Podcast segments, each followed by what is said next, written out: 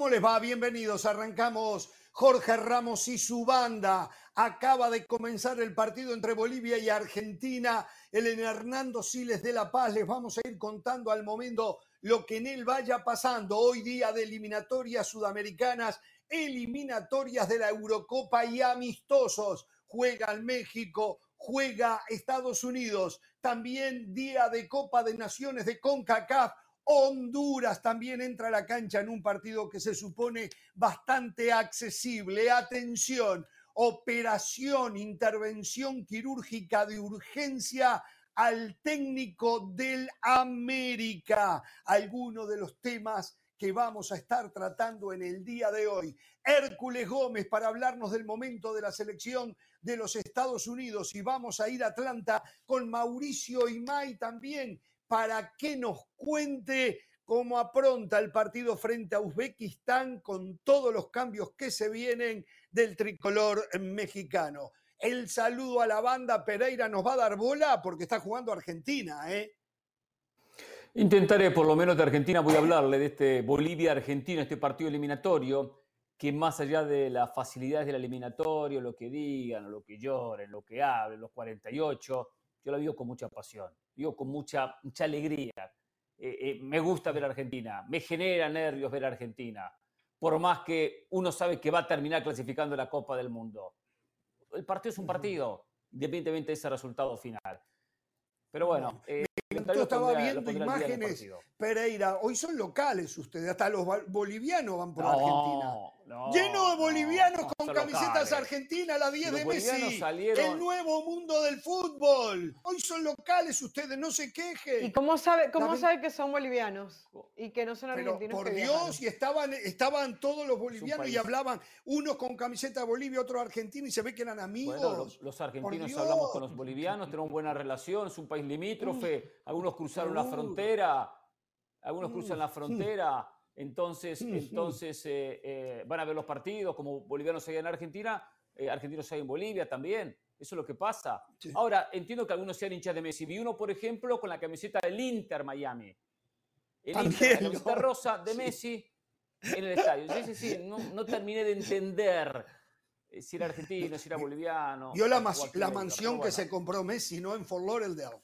Sí, sí, sí. 10 millones 750 mil dólares. Se parece a la suya. Yo hubo cosas que le vi similar a la suya, Pereira. Hubo cosas que le vi, la vi en fotos, ¿eh? la vi en fotos. Claro. Similar a la suya. El, el cuarto, el master bedroom es un poco más chico el mío. Es un poco más chico. Es un poco más chico, ¿no? Bueno, señoras y señores, en su trabajo part-time, el señor José del Valle, la voz oficial del Doroteo Guamuch Flores de la ciudad de uh, Guatemala, y cuando no tiene que trabajar ahí, está con nosotros acá. ¿Eh? Muy bien, Jorge, me gusta, me gusta que me presente de esa manera. ¿Cómo? Sí. Eh, se lo tengo que preguntar, disculpe que interrumpa, disculpe que interrumpa, se lo tengo que preguntar. No pasa nada. ¿Preguntar qué? ¿Usted cobró usted cobró, usted recibió dinero por el trabajo que hizo eh, el domingo pasado en el Guatemala Panamá siendo la voz del estadio. Espere, espere, espere, antes de la pregunta. ayer Jorge me lo preguntó. eso? Ayer Jorge me lo preguntó y le dije que no. Pero hoy hablé con alguien muy vinculado al fútbol guatemalteco, muy metido que estuvo en el estadio, que se comunicó con Del Valle para verse, pero Del Valle no le respondió, ni lo pudo ver. Y me dijo que está trabajando? Pero ese trabajo paga, Gerardo Páez paga a quien realiza esa, ese trabajo. Sí, es correcto. La gente que hace ese trabajo cobra. Yo lo hice como un favor para devolverle ah. algo a mi país, para devolverle algo a mi selección. Era algo que yo quería hacer, Hernán Pereira. Me pidieron de favor y la verdad que la pasé muy oh. bien. Fue una linda experiencia. Pero en serio, ayer Jorge me lo preguntó y yo fui sincero. Ahora, si usted le cree a sus amigos y no a mí, problema suyo, Hernán Pereira. ¿eh? Por eso le estoy preguntando. Por eso le estoy preguntando. Él me ah. lo dijo, esa persona me dijo, por eso se paga seguramente. Me dijo así, seguramente. ¿Sabe, una cosa?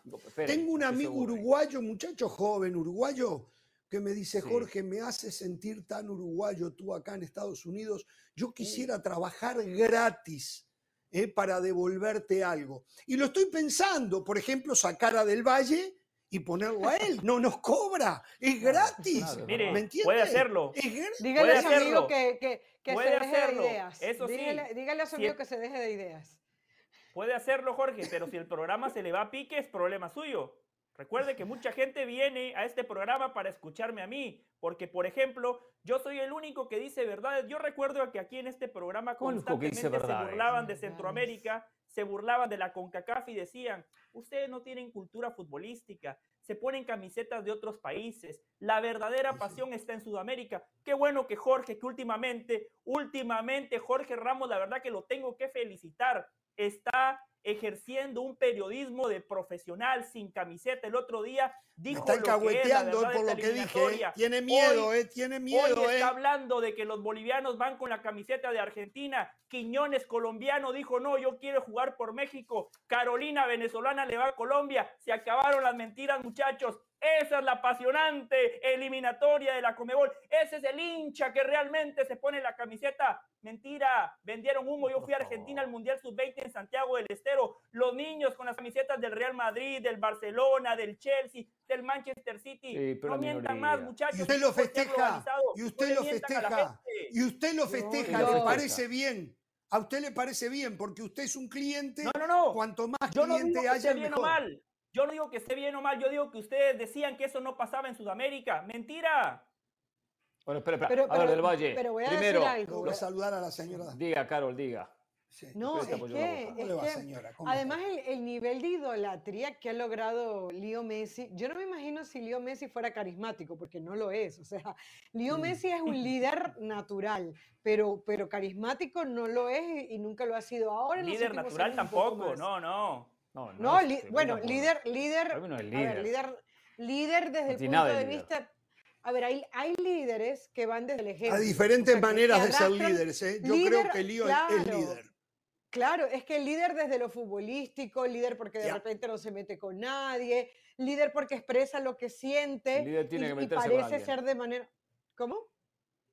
Liderazgo es arrastrar. No, no. liderazgo es arrastrar de diferentes maneras, de diferentes maneras. Él es un tipo de líder, él es un líder desde el ejemplo para mí. Claro. ¿Por qué? Porque hace que muchos niños quieran jugar el fútbol, que sigan a la selección argentina, que Hay paguen entradas. Es, es, claro, y, y, y, él es Sin el liderazgo de, Messi, Argentina no era, no sin, no sin el fútbol, eso ya es aparte. Sin el liderazgo de Messi, Argentina no ganaba Copa América y Mundial. ¿eh? Sin las condiciones técnicas de Messi. Sin las condiciones técnicas de Messi. Pero no, pero, pero, pero Hernán, ¿sabes qué? Por favor. Solamente no es solamente condiciones técnicas. Las condiciones técnicas llevan a que el grupo crea en él, evidentemente, porque es el mejor jugador del mundo. Pero, por ejemplo, la mística que se ha creado en el Inter de Miami desde que, desde que Messi llegó, no es normal. El otro día el equipo gana sin Messi. Ahí no estaban las, las condiciones técnicas de Messi, pero cambia automáticamente un chip en la cabeza del jugador que se siente un equipo ganador. Entonces, para mí, sí es un tipo de liderazgo el que está ejerciendo Messi. Bueno, a ver, hablando de eso, acá no se dijo nada. si hubiese sido otro equipo, se hubiese hecho un gran escándalo. Pero Sudamérica sigue marcando la cancha. Campeones del mundo, campeones del mundo sub-20, campeones olímpicos. Hay que agregarle campeones del mundo de clubes sub-20. Boca Juniors. Boca mm, Juniors. Todos los campeonatos del mundo que se juegan, que se disputan, están en Sudamérica. Todos. Absolutamente todos. No sea malo no, México, México campeón de futsal. O sea, todo América, tiene razón Jorge, increíble. Por cierto, el campeonato gracias, del mundo de clubes, Ramos. Gracias a Messi. El campeonato mundial de clubes. Sí. Lo ganó el Real Madrid. Ah, bueno, ese sí, porque ahí ya cuenta la plata, ahí no cuenta el talento, no ahí lo que cuenta es la plata, eso, ahí se compra, ahí se compra la felicidad. Esos son los torneos donde usted compra la felicidad. ¿Me entiende? Pero los que son selecciones o juveniles, donde la plata todavía no entra en juego, se sabe dónde está el mejor fútbol del mundo yo, yo la verdad que hoy eh, me siento sumamente contento porque lo que yo digo siempre tiene un impacto. Messi se sentó a analizar y, y dijo, ¿para qué voy a jugar ese partido intrascendente si ya clasificamos al Mundial de 2026? Igual Messi, innecesario, un viaje innecesario. Messi, usted debería de estar en Miami descansando, disfrutando de su familia. Es más, Messi, de aquí en adelante le voy a dar un consejo. Jueguen los partidos de local nada más para, para que se siga sintiendo ese amor que tiene hoy el hincha por usted. Vaya, vaya, vaya, juegue en su país con sus hinchas. Y de visitante nada más juegue contra Brasil y después descanse, así llega en plenitud a Copa América y llega en plenitud al Mundial de 2026. Esta eliminatoria es de mentira, como lo dijo Jorge Ramos. Muy bien, Jorge, lo felicito. Señores, yo creo que Messi. parece la eliminatoria europea, esto es una mentira. Jorge, yo creo que hasta el último momento Messi pensó que podía jugar porque me estaba enterando que ayer fue el cumpleaños de uno de sus hijos, Mateo, creo que sí. Correcto. Y es, muy claro, y entonces es raro que si él sabía que no iba a poder llegar al partido, se iba a perder el cumpleaños de su hijo aquí en, Miami. señora, señora, hace un momento estábamos hablando del mm. liderazgo de Leo Messi. Esa es otra prueba. Esto que usted acaba de señalar es otra prueba del liderazgo de Leo Messi. No abandonó a los muchachos, sabía que no iba a jugar, allá ni entrenó, pero está con ellos. Su presencia sabe que es importante al lado de los muchachos y sacrifica a la familia para estar allí. Bueno, a ese liderazgo hacía referencia Caro. Liderazgo. A ese liderazgo hacía referencia Caro. No es un líder, ejemplo. Es, es un líder un líder absoluto. no se traguen más la mentira de que Messi no es líder. Esa mentira se terminó. Quedó obsoleta la mentira ya. Quedó obsoleta. Pereira, esta, estamos esta eliminatoria, esta eliminatoria eh, dice Del Valle que es de mentira. Si fuese tan fácil un trámite como dice Del Valle, entonces que se anime y, a, y hacer lo siguiente, que diga quiénes van a clasificar de Colmebol si acierta a todos, yo le invito un asado a él, a Carolina, a Jorge, para todos. Yo lo voy a pagar. Si acierta a los seis y medio, ya que es una mentira, o sea, no hay nada en juego para él, no se Qué pelotazo denso a Fernández en el palo, ¿eh? Pelotazo denso a Fernández casi en el ángulo, ¿eh? Pero déjeme responderle, Hernán. Ah, se lo dije el otro día, Hernán Pereira. Ya que es tan fácil que diga los seis y medio, si lo, si lo acierta todo, quiere decir que tiene razón, que era todo un trámite no se jugaba por nada, porque ya estaba todo definido para él. Si es así, yo no invito un asado, ¿eh? A él a todos. Si no, que el asado lo paga él. Lo va a pagar él para todos. Siempre se lo he dicho, depende de la perspectiva. Estamos hablando de Argentina, ¿no? De Argentina. Para no, Argentina, no, no, no, no, no, no, la eliminatoria. Usted dijo la eliminatoria sudamericana. La eliminatoria sudamericana. yo le dije el otro día. es un trámite. Yo le dije el otro día que Brasil, Argentina, Uruguay y Colombia van a clasificar de manera directa. Es más, ya los felicito, los cuatro están en el Mundial. Le apuesto un asado para 50 personas a que esos cuatro países clasifican de manera directa. ¿Se anima? ¿Se anima? Y el resto, no, no, no, yo le hice una apuesta antes. No, no, no, no. Usted no me respondió. ¿Se anima? Por los seis y medio. Entonces, pero hay seis cupos y medio. Me da los seis y medio, no los cuatro. Los seis y medio. Ya que para usted no hay nada en juego. Hay dos y medio que, que, no van a clasificar. El quinto clasifica, el sexto clasifica y el séptimo va a repechaje. Correcto. Quiero escucharlo. Correcto. Quiero escucharlo. Porque para Venezuela es una eliminatoria súper compleja. Para Bolivia sigue siendo una eliminatoria ah. súper compleja. Para Paraguay también. Pero esos países a mí no me importan, hermano, porque cuando yo hablo de Sudamérica, hablo de los países importantes. Ah, bueno, perfecto. Hablemos de Paraguay entonces. Hablemos de Bolivia. Dele, hablemos de Bolivia y de Paraguay. Que se vaya la gente. Que se vaya la gente. Bueno, vamos a hablar. No le interese, vamos a hablar. No se vaya por las ramas. Usted habla de la eliminatoria en general, pero la eliminatoria son 10. Son 10. Entonces ya sabemos que Argentina y Brasil van a clasificar, que son candidatos. Y Uruguay y Colombia también, agréguele. Y Uruguay y Colombia también. Pero, hay dos cupos y medio más. Hay dos cupos y medio más si metemos esos cuatro. Eh, voy a tener que ¿eh? hacer un poco un planteamiento para hablar de o hacer periodismo de periodistas. Un replanteamiento. La tendencia que comienza a aparecer en México para empezar a ponerle palos en la rueda al Jimmy Lozano. Mm. Hmm. Empiezan desde atrás de una computadora, utilizando seudónimos, a ponerle oh. palos en la rueda al Jimmy Lozano, como lo hacían con jugadores, o lo hacen todavía con jugadores, se lo hicieron al Tata Martino, se lo hicieron a Juan Carlos Osorio, hoy ya se lo están haciendo al Jimmy Lozano. Vamos a ir a la pausa y al volver del tema les cuento a qué me refiero.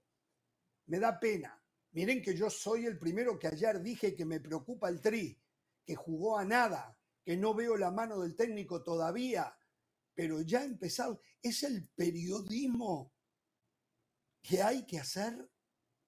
Yo estoy tan equivocado. Volvemos.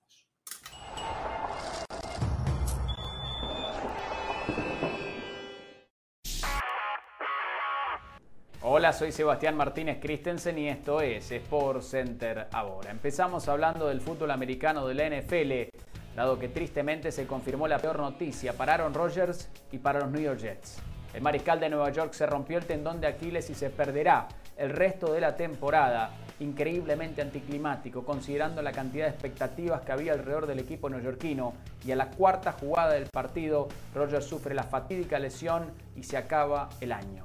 Sí, los Jets vencieron a los Bills, pero de alguna manera las esperanzas de título se van por la ventana. El entrenador en jefe Robert Sale ha declarado que este es ahora el equipo de Zach Wilson. Seguramente vayan en búsqueda de un mariscal reserva. Hablamos del Mundial de Fútbol Sub-17 porque México será cabeza de serie en la Copa del Mundo que se va a disputar en Indonesia entre el mes de noviembre y el mes de diciembre. Este viernes en Zúrich, en la sede de la FIFA, se llevará a cabo el sorteo hay que recordar que México ya se coronó campeón en la categoría sub-17 en el año 2005 y en el año 2011.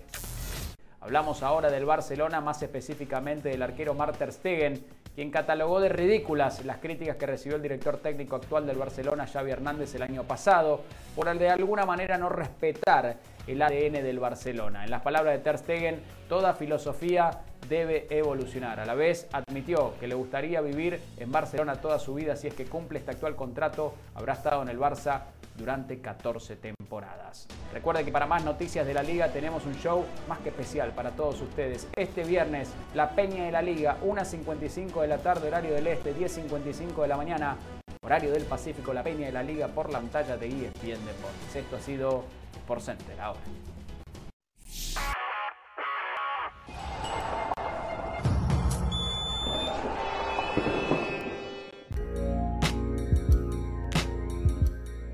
Sí, señores, la producción me cambia el rumbo del programa y está bien que lo haga porque hoy es un lujo el invitado especial que tenemos. Desde allí, desde esa ciudad de Los Ángeles, hoy está con nosotros el señor Hércules Gómez, un hombre que todas las tardes, en Ahora o Nunca, eh, le da clases al señor Mauricio Pedrosa y que hoy hace un esfuerzo enorme eh, por sus actividades constantes dentro de la empresa para estar aquí en Jorge Ramos y su banda. Alguien me dice, no, no, no, no, es que quiere estar en un programa que de verdad lo va a poner en el mapa. No, no, no. El señor Hércules Gómez ya se puso en el mapa cuando jugaba al fútbol, haciendo goles. Es más, a veces me siento hasta culpable. Relaté tantos goles yo de él que a veces pienso si no tendría que darle una recompensa, porque me permitía lucirme con sus anotaciones. Pero bueno, así es la vida. Señor Hércules Gómez, ¿cómo está usted? Mi querido Jorge, muy bien, un fuerte saludo a la banda, los extrañé. Te extrañé, no te vi este verano. Qué lindo ser jefe, qué lindo es ser jefe de su propio programa, decide cuándo llega, cuándo se va, cuándo se presenta. Un día quiero llegar a esas alturas. Mira, voy a decirte algo que le dije a José del Valle fuera del aire, porque también me pasó reclamando para estar presente es muy bueno estar ausente. Eso se lo voy a decir a Diana, ¿eh? Qué buena está esa ¿Eh? frase. Entonces, claro, claro, a ver si mi mujer acepta lo mismo. yo tengo que estar ausente ¿eh? para que me extrañen, para que me añoren, para que vean lo que tenían y no lo cuidaron.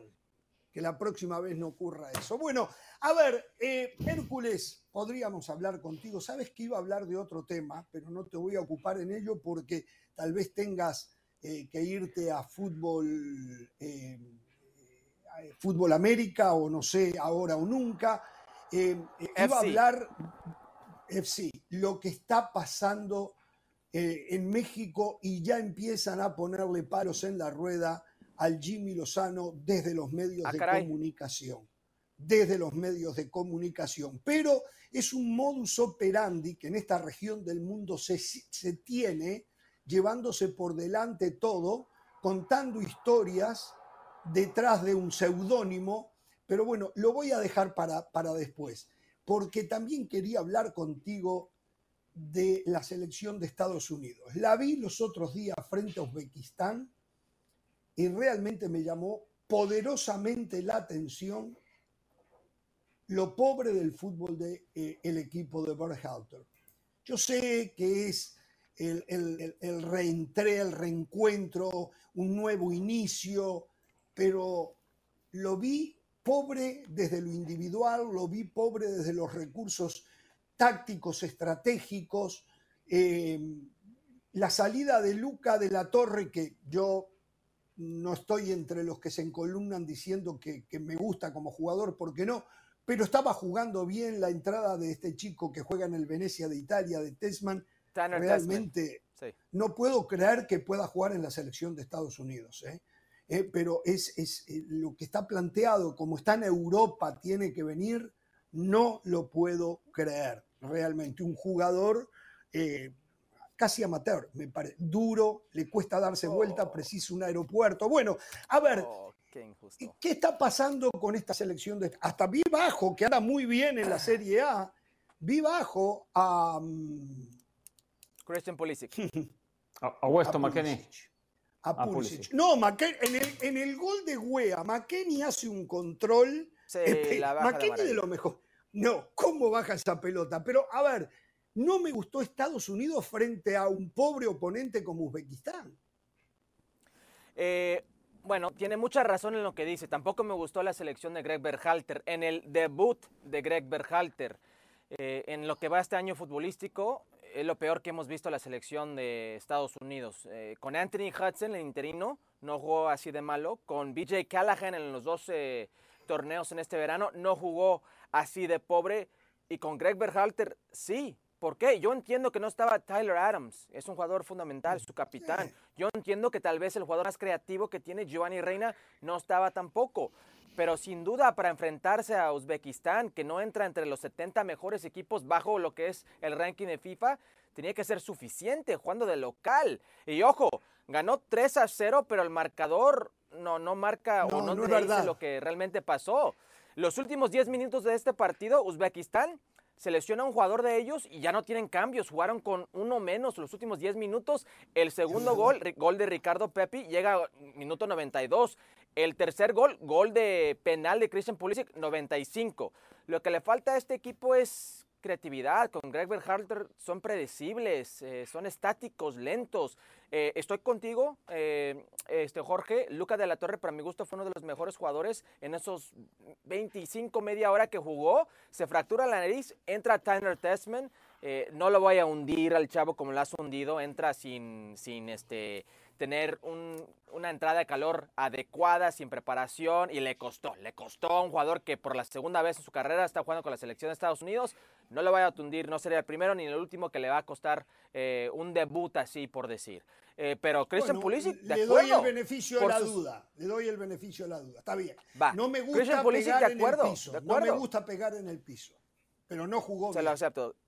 No, no, no. Yo creo que él también lo acepta. Pero lo de Pulisic esperaba mucho más. Un jugador que está plenamente en ritmo y está jugando bastante bien. Uno de los mejores jugadores de Milán en esta temporada. Tres partidos y en dos de ellos fue el mejor jugador del partido. Eh, por el otro lado, Serginho Dest, estás con tu equipo y tienes más del 70% del balón de posesión, pues tienes que destacar, lo tuyo es con el balón, no destacó. Eh, vemos a Tim Ream, que tiene 35, cumpliendo 36 años en octubre, y por fin se le notó la edad. Mano a mano fue eh, pues de lo peorcito de la selección de Estados Unidos y, con el balón que lo fuerte, pues la perdía bastante fácil. Y luego Yunes Musa, que se está notando que no está en ritmo. Eh, en Milán le ha costado jugar, le ha costado ingresar y le costó este partido.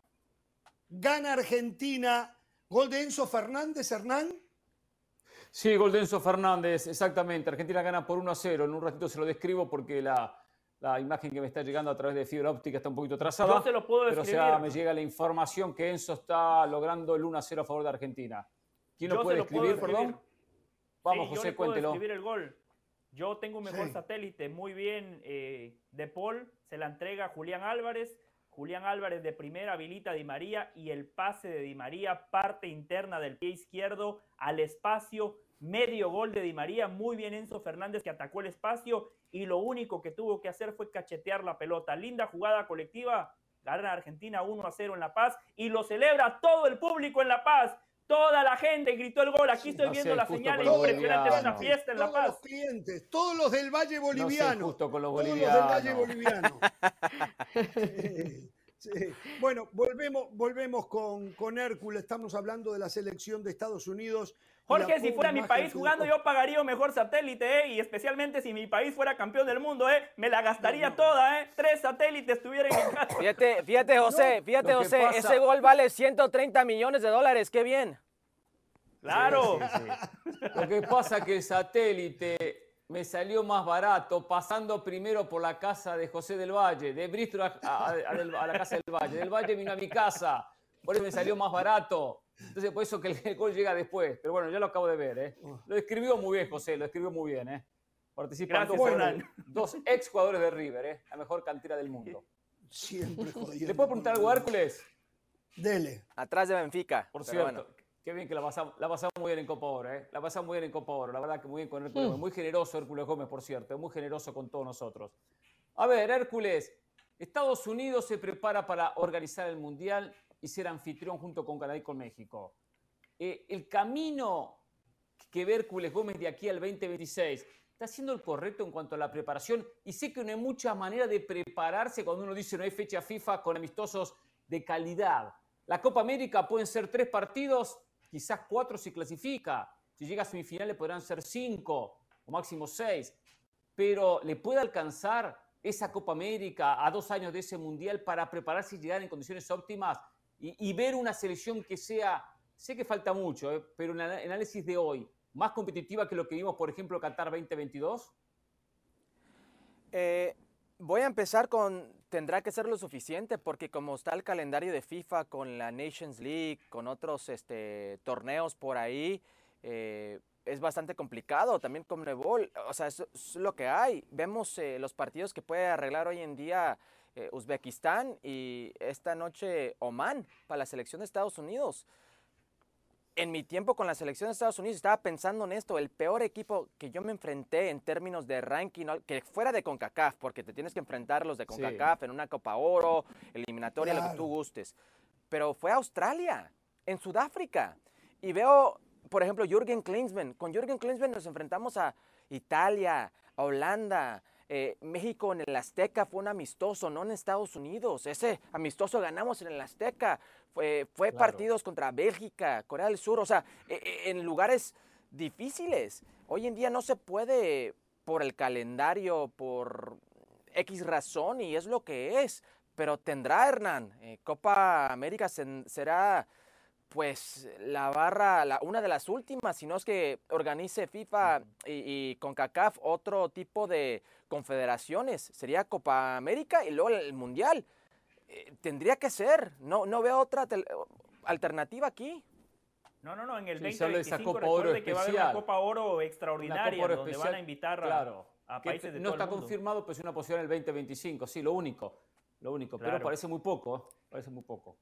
Hércules, quiero conocer su punto de vista sobre algo puntual. Greg Berhalter es un buen entrenador, pero no es el ideal para llevar a Estados Unidos a la tierra prometida. Fue un error haberlo firmado por cuatro años más. ¿Qué opina el ex goleador de la selección nacional de Estados Unidos? A ver, la selección o la Federación de Estados Unidos hizo lo más difícil regresó a Greg Berhalter. Sería lo más fácil dejarlo ir. Eh, es mucho lo que pasó con la familia de Giovanni Reina, lo que ha pasado, lo que puede pasar con patrocinadores. Por su caso, lo más fácil sería Greg Berhalter. Muchas gracias, hasta aquí llegamos. Greg Berhalter, para mi gusto, puede ser buen entrenador para ti, pero no tiene o no tuvo las tablas para llegar a la selección de Estados Unidos.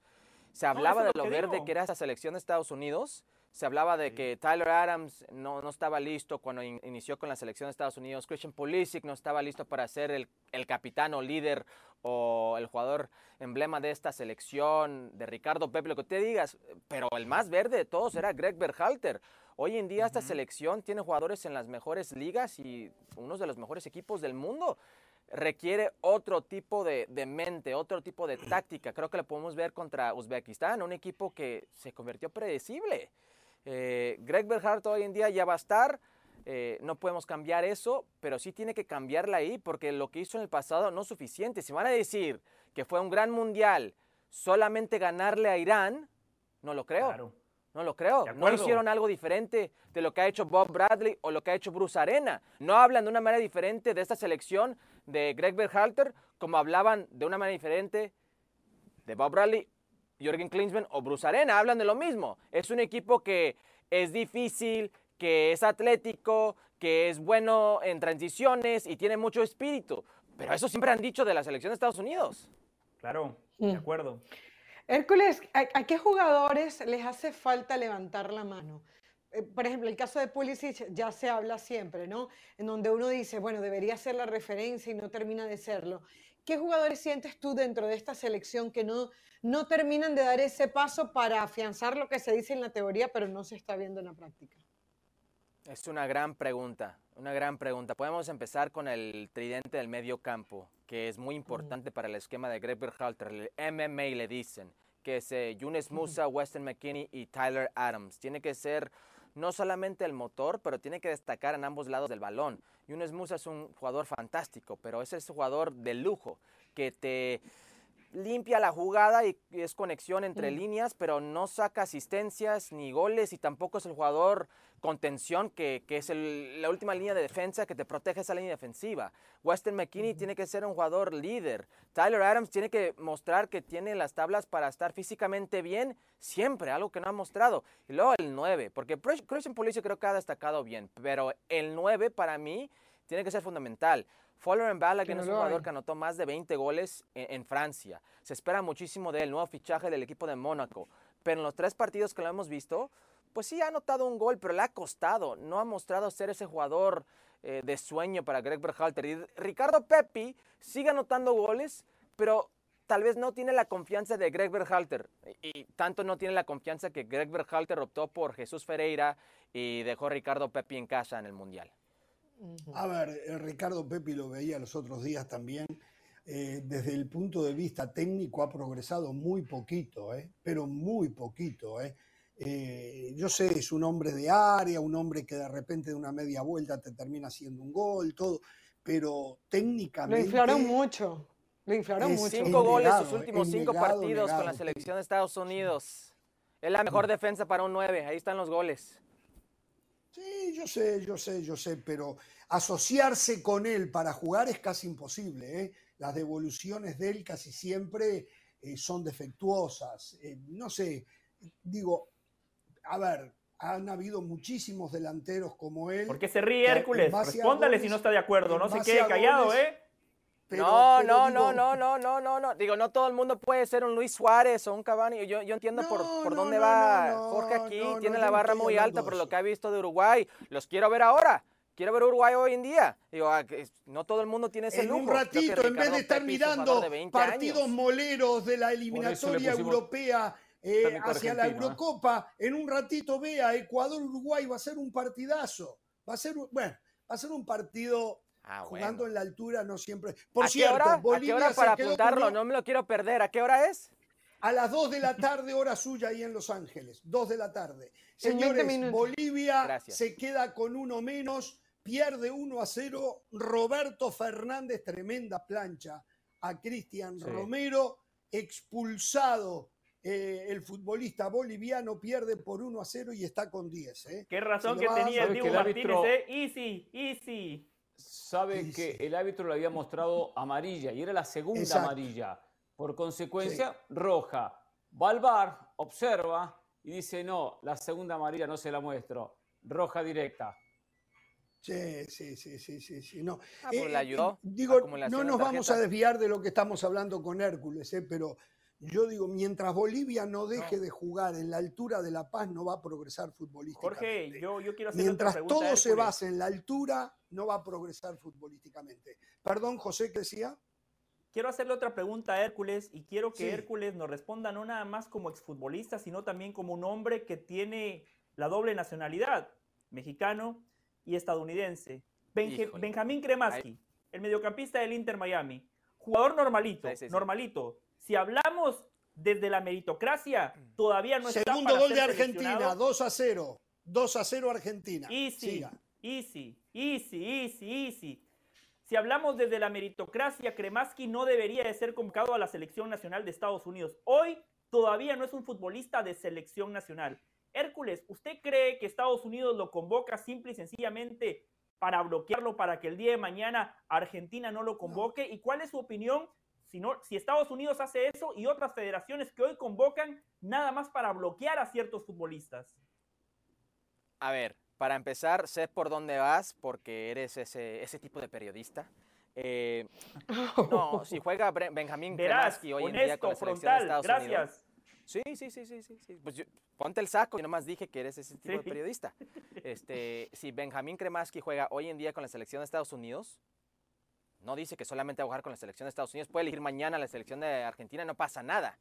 Jugando en este partido, un amistoso no lo obliga a nada con la selección de Estados Unidos. Ahora, no está convocado eh, porque piensan que se lo pueden perder. Está convocado porque al lado de Messi parece Xavi por eso está convocado. Pero yo estoy de acuerdo contigo. Es un jugador eh, de 18 años, ojo, muy joven, que yo siento que no está listo para la selección mayor. Pero por Messi, estar a su lado, tienes el 70, sino casi 80% del balón, se ve mejor de lo que es. Y bajo eso, él está aprovechando una convocatoria con la selección de Estados Unidos. Que la aproveche con la mayor que él le valga gorro lo que diga José del Valle, lo que diga Hércules Gómez y el panel de Jorge Ramos y su banda. Pero estoy de acuerdo mm. contigo. Hay otros jugadores que tal vez sí se pueden perder, no el Bock, que lo convocó la sub-19 de Inglaterra, un jugador eh, que se molestó y se fue por allá y que puede perder la selección de Estados Unidos. Brian Rodríguez, que juega con Chicago Fire, que tiene a México, y otro jugador en Jack McGlynn, de Philadelphia Union, que también se puede ir a Irlanda. Pero hoy en día está aquí porque el foco de Messi brilla mucho. A ver, eh, y ya te liberamos porque tienes otras obligaciones. Eh, tomando como base el plantel que convocó para estos dos amistosos, eh, ¿quiénes faltarían? Taylor Adams, Reina. Giovanni Reina. Más? Sí, Giovanni Reina, sí. Sí, realmente son ellos dos, con la excepción de un portero en Zach Steffen que sigue lesionado. pero creo que lo más relevante aquí, Jorge, es que Greg Berhalter aún no ha hablado con Giovanni Reina. Y Giovanni Reina tal vez es el jugador con más techo de toda la selección de Estados Unidos, el más brillante, el más creativo, el que más puede aportar. Y en este verano contra México les dio un baile. Y les dio un baile en una posición forana para Greg Berhalter, que no utiliza, que es el número 10. PJ Callahan lo puso como enganche, lo puso como 10 y brilló. Creo que es fundamental que Greg Berhalter hable con Giovanni Reina y lleguen a una solución. Sí, claro. Yo, yo, te quería preguntar eso, tú que tienes insiders, tú que, está, que sabes un poco más que nosotros, ¿tú crees que Belharter va a tratar igual a Reina? O sea, ¿se va a poner su saco de técnico por encima de todo el resquemor que pueda tener por toda la novela que sucedió y crees que va a tratarlo como uno más o, crees que, que, va, va, a haber venganza de por medio? Venganza entre comillas, obviamente. No creo que venganza sé por sé lo que quieres decir ahí. Eh, mm tenemos amigos en el deporte, tal vez unos que seamos más cercanos a ellos porque los hemos visto afuera de lo que es el trabajo. Bueno, Greg Berhalter vio nacer a Giovanni Reina, su mejor amigo era el papá Claudio Reina, desde chavitos de los 5 hasta los 15 años. El papá de Claudio era técnico de Greg Berhalter, estudiaron juntos, se conoció la esposa de Greg Berhalter por la esposa de Claudio Reina, son amigos íntimos las familias. Creo que esto difícilmente se va a solucionar así como una relación profesional. Yo creo que tiene que hablar Giovanni Reina y Greg Berhalter de una forma muy seria de lo que va a ser esta relación, porque es muy fácil decir, bueno, son profesionales, pero sabemos que la vida no es así, uno no puede ocultar sus sentimientos, no puede dejar ir el pasado. Yo sí lo veo bastante difícil, y más porque Gio Reina es un adolescente, tiene 20 años de edad. O sea, no ha vivido dentro de la cancha, de ustedes afuera de la cancha. Y su entorno, lo más importante para Gio Reina, aparte del fútbol, es su familia. Entonces sí creo que puede ser un problema grave para Greg Berhalter. Un abrazo, Hércules, muchísimas gracias. Eh, y bueno, eh, la verdad que eh, tu trabajo es excepcional. En cualquier momento vamos a encontrar ahí un pedacito, un rectángulo para sacar alguno y ponerte a ti. Pronto, pronto, pronto. voy a hablar con Mr. Smith. Voy a hablar con Mr. Smith. Mire cómo habla. Ramos se vaya de vacaciones. Ya apunté, las 2 de la tarde juega la selección de Ecuador. con Uruguay, con Uruguay. Hércules, buena suerte si encuentra dónde verlo. Esos partidos no los televisan en Estados Unidos, hermano. Un abrazo, gracias. Señoras y señores, 2 a 0 le gana Argentina a Bolivia. Los bolivianos jugando en la altura de La Paz están con un hombre menos. Tagliafico lo marcó, pase de Di María. Tagliafico hizo un gol con el hombro, tiró un cabezazo, le erró el cabezazo, la pelota le pega en el hombro, toma altura, agarra al arquero adelantado y se le mete a lo chicharito. A lo chicharito. sí, sí, sí. Bueno, señoras y señores, vamos a la pausa y al volver me voy ¿eh? a em, adentrar en el planteamiento anterior. Empiezan a complicarlo desde la prensa en México al Jimmy Lozano. Volvemos. Qué lindo.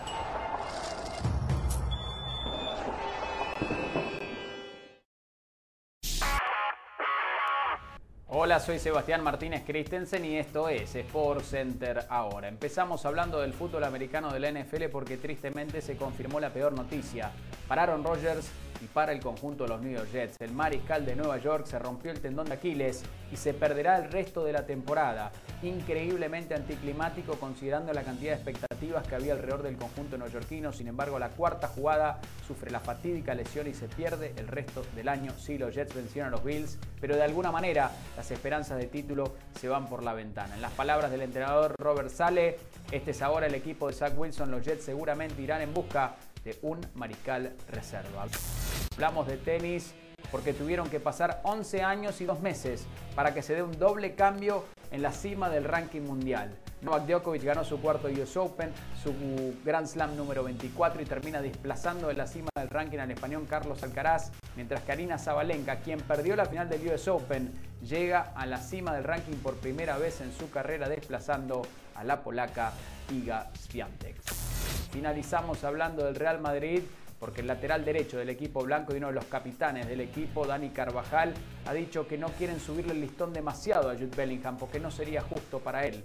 El comienzo de carrera del volante inglés en el Real Madrid ha sido inmejorable y honestamente tiene el talento para ser uno de los más grandes de la historia. Sin embargo, colocarle ese tipo de presión no sería justo, en las palabras de Dani Carvajal. Recuerden que si quieren más noticias de la liga, las tenemos para ustedes.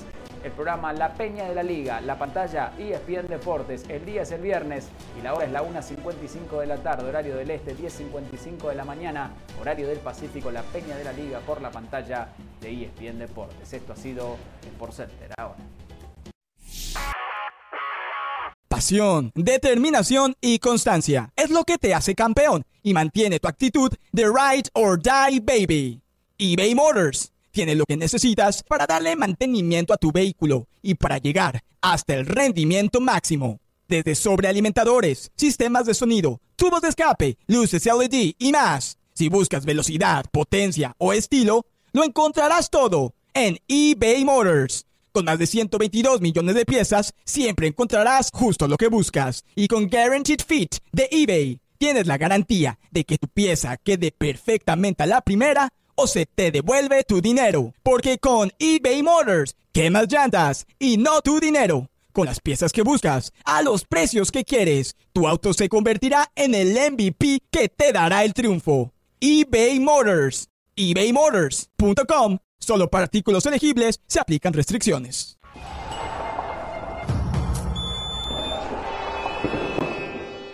Bien, continuamos en Jorge Ramos y su banda. Está arrancando el partido entre Ecuador y Uruguay. Reiteramos, terminó el primer tiempo y de visitante en La Paz, Argentina, le está ganando a Bolivia por 2 a 0, que se quedó con un hombre menos, promediando esa primera etapa por un tremendo planchazo de Fernández sobre el Cuti Romero, eh, lo que pone en clara desventaja más allá del... ¿Hay sorpresas en Uruguay? ¿Hay sorpresas en Uruguay? ¿Hay sorpresas en Uruguay? ¿Algo que haya no, no, alguna Uruguay, Uruguay, a ver, Uruguay lo único en relación al partido con Chile, sale Pelistri y entra Canovio. En la selección de Ecuador em, hay algunos cambios. Galinde va a seguir en el arco, va a jugar Preciado de lateral derecho, línea de cinco. ¿eh? Torres, Arboleda, Pacho y Estupiñán. O sea, eh, eh, línea de cinco, lo mismo que jugó los otros días. línea de exactamente frente a Argentina. lo que pasa es que con Argentina la línea de cinco se mantenía mucho. Se supone que jugando de local deberían jugar los tres centrales y Estupiñán y, Preciado mucho más proyectados por las bandas. Supone uno. Exacto. Director, por favor. Kendry Páez, ah. Kendry Páez, Carlos Grueso y Moisés Caicedo. Y arriba la aparición de Johan Julio con Ener Valencia. No juegan ni Plata ni Mena desde el arranque en la selección de la mitad Director, quiero decirle algo a Jorge Ramos, por favor. ¿Me puede poner en cuadro con Jorge Ramos, por favor, director? Muchísimas gracias. Joe, que hace un trabajo fenomenal. Yo sé hay algo que le tengo que admirar a Del Valle, es que pierde y pierde y pierde conmigo, pero igual él va para adelante. Él tiene algo de uruguayo, definitivamente lo tiene. Totalmente, totalmente. El nuevo mm. presidente de Guatemala, el presidente electo, nació en Uruguay. Ese es el camino. Mm. Jorge, Jorge, entiendo que la altura es una complicación, pero le pido por favor que ya deje de joder. No abra más el paraguas. Hoy Argentina, hoy Argentina juega La Paz. La altura, sí, bla, bla, bla. Argentina, el mejor equipo en 45 también. minutos. Permítame, permítame. Argentina en 45 minutos ya y en La Paz. el partido contra Bolivia. Uruguay tiene que hacer lo mismo porque tiene un mejor entrenador, porque tiene mejores futbolistas, porque tiene mayor jerarquía línea por línea, porque tiene una historia que lo respalda. Usted no va a comparar a Bolivia con Ecuador. Basta, basta. No va a comparar a Bolivia con Ecuador. Bueno, lo que pasa es que usted de Sudamérica no sabe nada y entonces habla de todo que es igual. Puede ¿Cómo va a comparar a Bolivia con Ecuador? Pero de todas maneras, así Uruguay hoy gane 30-0, voy a seguir diciendo lo mismo. Esto no es un concurso de resistencia. Estos son partidos de fútbol. Es más, científicamente. de fútbol y el mejor equipo debería de ganar. la FIFA ya les dijo que no se puede, no se debe jugar ni en Quito, ni en La Paz, ni en México. La FIFA ya se los dijo científicamente pero los arreglos políticos del fútbol aceptaron igual seguir sacrificando a los jugadores en pos de los acuerdos políticos. Pero científicamente la FIFA hizo un estudio y dijo que no se podía jugar más por encima, yo no me acuerdo si eran de los 1800 metros o algo por el estilo. ¿Ok? Entonces, no se puede creer. Después ¿eh? el Mundial a México. Es, increíble, es increíble. Todo es política, todo es política. Bueno, ahora, hay dos aspectos que van paralelos. El tema es que hay dos aspectos que van paralelos y los dos influyen. El futbolístico que dice José y la altura que dice Jorge. O sea, todo influye. No por jugar en la altura está el triunfo garantizado, hay que jugar bien. pero también hay que saber jugar con la altura y contrarrestar el tema de la altura. O sea, son dos aspectos fundamentales en la planeación de un partido. No es este partido lo planificó Scaloni como si hubiese planificado un partido a nivel del mar. No, lo planificó de esta manera. Por cierto, es, clave, es, clave, pero es clave lo que acabas de decir, Pereira. No basta con jugar bien, tienes que jugar bien en la altura. ¿Y qué es jugar bien en la altura? Ahí, ahí, entra el entrenador, o sea, no, no basta tener la pelota, no basta generar jugadas, por ejemplo, disparar desde lejos, comenzar ganando, porque el remate si tú, si tú comienzas perdiendo, lo de Argentina es fantástico que vaya ganando 2 a 0, no solamente porque tiene un jugador más, sino porque dicen que hacer un remate de, de empatar en, en, La Paz es muy difícil, que por lo general Bolivia saca provecho de eso. Si tienes el partido 1-0, minuto 80, cada vez saca menos. ¿eh? que Bolivia te... Bueno, sí. Cada vez saca menos. Pero, pero luego al minuto 80, un 1-0 no es garantía para ningún visitante, porque ellos fácilmente te pueden remontar ese resultado por un tema físico. Bueno, algo que me sorprende de Ramos. Ecuador, Uruguay. ¿eh? Algo que me sorprende de Ramos, no sé si es una cábala. Mm, yo lo conozco a Ramos de hace muchos años, la pasión que tiene por la celeste, la pasión que tiene por Uruguay. lo importante que es su equipo, por más que esta eliminatoria, entiendo que es una eliminatoria cómoda para algunas selecciones, para algunas, ¿eh? no para todas, pero ponerse el reloj de Ecuador, ponerse en la muñeca el reloj con los colores de Ecuador, ahí me llama la atención. Ahí me llama la atención. La verdad, no, de Peñarol. no de entender. Oh, ah, de Peñarol, no de Ecuador. Ah, veo, la, veo el amarillo. Veo el amarillo. Y digo, bueno, la camisa celeste está bien, la camisa gracias, celeste. Gracias, gracias. No me había dado cuenta. Gracias, gracias, ah. gracias, gracias. Perfecto. Ahí está. Ahí este, está. No nada más los hinchas, ahora los periodistas también se ponen colores de otros países. Qué bárbaros. Y aquí venían otra cosa. Falta de cultura futbolística. Hablando de los periodistas, eh, yo sé que yo transito por, por, otros carriles y otros caminos. Ayer yo critiqué el fútbol de México los otros días frente a Australia y, dejé bien claro la preocupación que me generó ver un equipo sin absolutamente nada nuevo, nada refrescante, ni en lo individual, en lo colectivo, en lo estratégico, en lo táctico. Pero hoy empiezo a ver los medios de comunicación y la producción que me manda artículos escritos, el francotirador de quien muchas veces hemos dado información acá y le damos crédito y todo, pero ya empezaron a escribir que todo, que Jimmy Lozano está ahí porque lo mangonean, porque le dicen lo que, tienen que hacer, lo que tiene que hacer, porque le están dando poder a los jugadores como lo hicieron antes, que no lo pudieron hacer con el Tata Martino. Ahora parece que el Tata Martino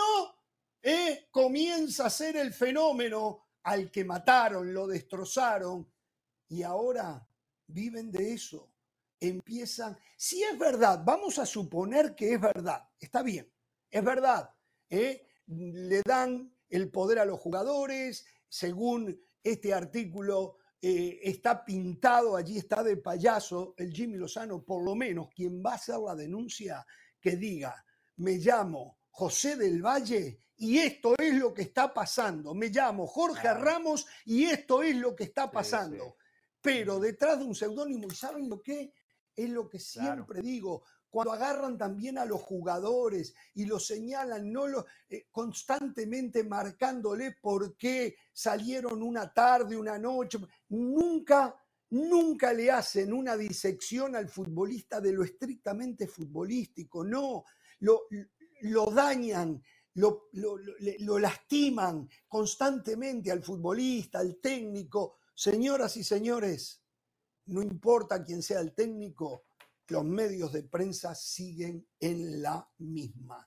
Y eso está muy mal. Es un proceso que arranca, yo no sé si el Jimmy Lozano es el técnico ideal o no, yo dije siempre que tenía que ser un técnico mexicano para México después de la experiencia de Osorio y el Tata Martino. Eh, y bueno, hay que dejarlo trabajar. Y si se va a hacer una denuncia, demos la cara para hacer la denuncia, porque entonces la denuncia tiene validez y para que aquellos que están haciendo mal su trabajo entiendan que están siendo fiscalizados por el verdadero periodismo y que van a informar José Pérez, Juan Delgado, Hernán Pereira, Carolina de la Torre, José del Valle, Jorge Ramos. De la, de la sala sí vino. Eh, era otra, era otra, de la torre Entonces, la verdad que sí me molesta, sí me molesta. Pero Jorge, ¿sabe qué? Más, yo veo, desde trincheras a escondidas tiren balinazos. ¿ah? Yo veo que hay un tema interno, porque fíjese que el ataque al Jimmy Lozano, eh, este que usted está señalando, tiene que ver con quién lo pone y cómo se maneja dentro, pero no, le, no lo señalan desde lo futbolístico, que era mucho de lo que se hacía con el Tata Martino y con, y con Juan Carlos Osorio. Y se lo digo porque el día que terminó el partido, eh, yo puse diferentes medios, incluso de nuestra cadena en, Fútbol Picante, y al contrario, en, Fútbol Picante, por ejemplo, eh, nuestro compañero Pietra Santa, em, eh, el, profe, el profe Carrillo, defendieron, les gustó mucho lo que, lo que vieron en la cancha. Estaba Dionisio ese día y Dionisio sí dijo que no le había gustado México pero, pero, pero está bien, pero lo dice da la cara. Yo, sí, pero a lo que voy es que e, es que sí, sí, pareciera que hay que encontrar, o sea, que cuando desde lo futbolístico no les parece del todo malo, entonces van hacia adentro. ¿Qué hay adentro que no se pueda comprobar para decirlo? E, está raro, está raro. Está el tema es limitar, no hablar tanto del aspecto, o sea, hablar del aspecto futbolístico y dejar al lado todo esto, que al fin y al cabo no suma nada, ¿eh? hace daño. ¿eh? Se busca la debilidad del que dirige, la debilidad. Entonces esa después se empieza a potenciar y es como una bola de nieve, ¿eh?